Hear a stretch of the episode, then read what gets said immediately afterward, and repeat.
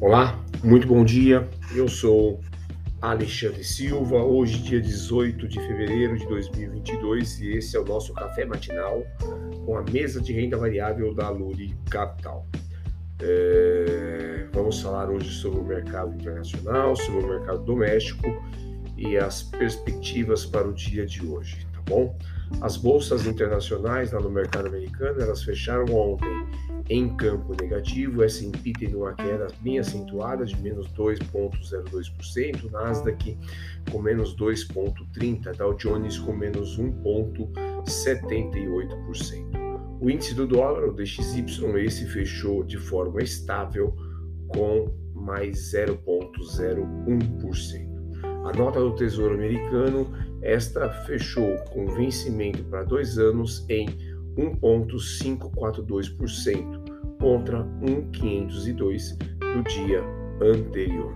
As bolsas americanas elas tiveram perdas em meio ao agravamento das tensões geopolíticas entre Rússia, Ucrânia e Estados Unidos. Ontem foi divulgado e, na verdade, é, muita tensão lá na, na Rússia especificamente, principalmente com a expulsão é, do vice-embaixador dos Estados Unidos em Moscou. O presidente dos Estados Unidos disse que há todas as indicações de que a Rússia está preparada para entrar na Ucrânia. Então, essa questão geopolítica geraram perdas né, é, lá nas bolsas americanas. O mercado futuro neste momento, S&P trabalha com mais 0,59%, o Nasdaq futuro com mais 0,79% e o índice europeu esse trabalha com mais 0,29%, isso o SX XP 600.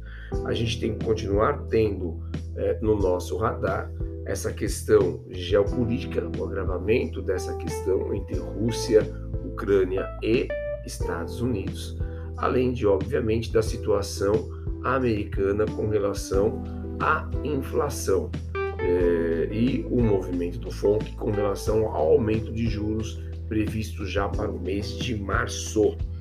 É, sequência aqui no nosso mercado doméstico. Ontem, especificamente, o Ibov teve, depois de vários dias, a sua primeira queda, com menos 1,43%, batendo a 113.528 pontos.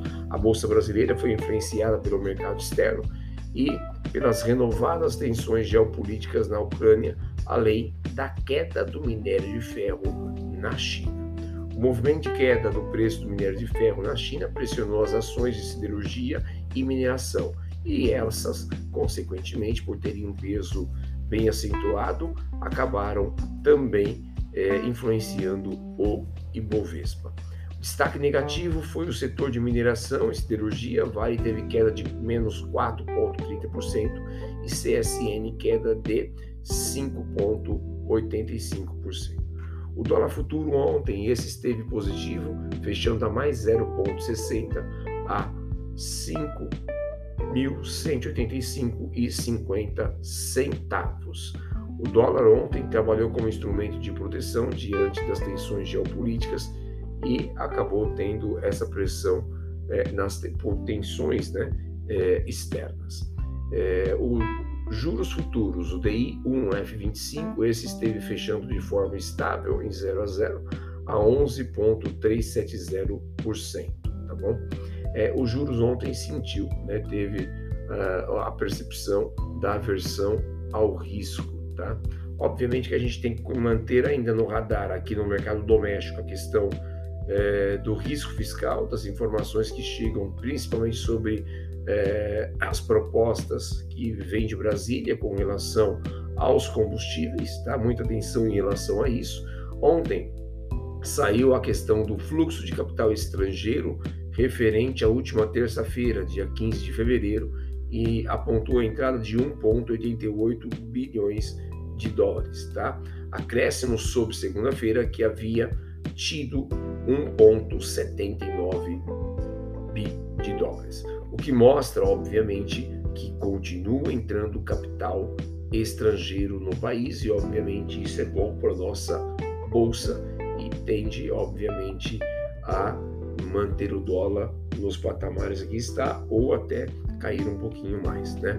Hoje, como temporada de resultado, a gente tem, é, após o fechamento do mercado, apresentação dos resultados de COSAN e de CVC. Tá?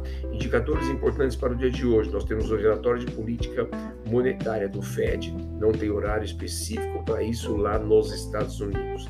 E nos Estados Unidos, nós temos o relatório de vendas de casas usadas referente ao mês de janeiro às 12 horas. Então, essas são as principais informações que devem nortear os teus investimentos para o dia de hoje. Tenham todos um excelente dia e muitos bons investimentos. Um forte abraço.